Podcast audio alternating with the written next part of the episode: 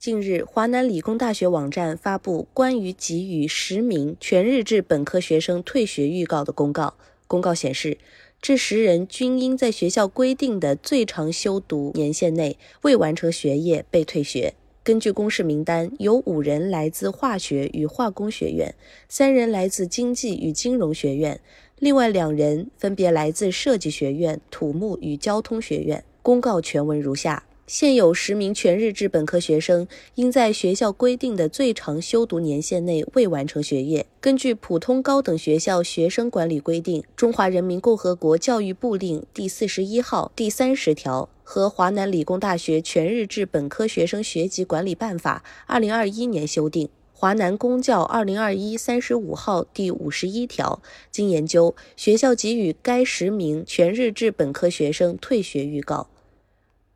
如对学校退学预告有异议的，可在本公告公布之日起十五天内向教务处提出书面陈述和申辩。联系电话：零二零杠三九三八零幺零七。邮寄地址：广州市番禺区小古围街大学城华南理工大学图书馆一楼一零一室。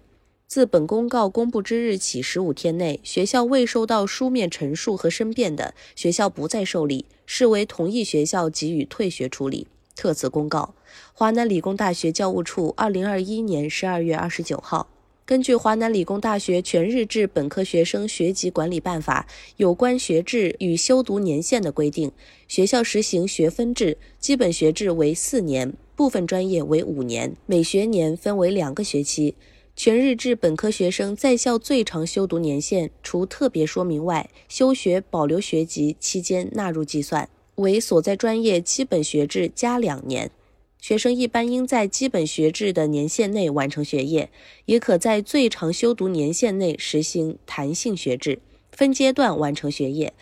此外，不能在规定的基本学制年限内完成学业，未达最长修读年限的学生，可申请延长在校学习时间，经批准者安排在同专业的下一年级跟班学习，并应缴纳学校规定的学费及其他费用。感谢您收听羊城晚报广东头条，我是主播开言。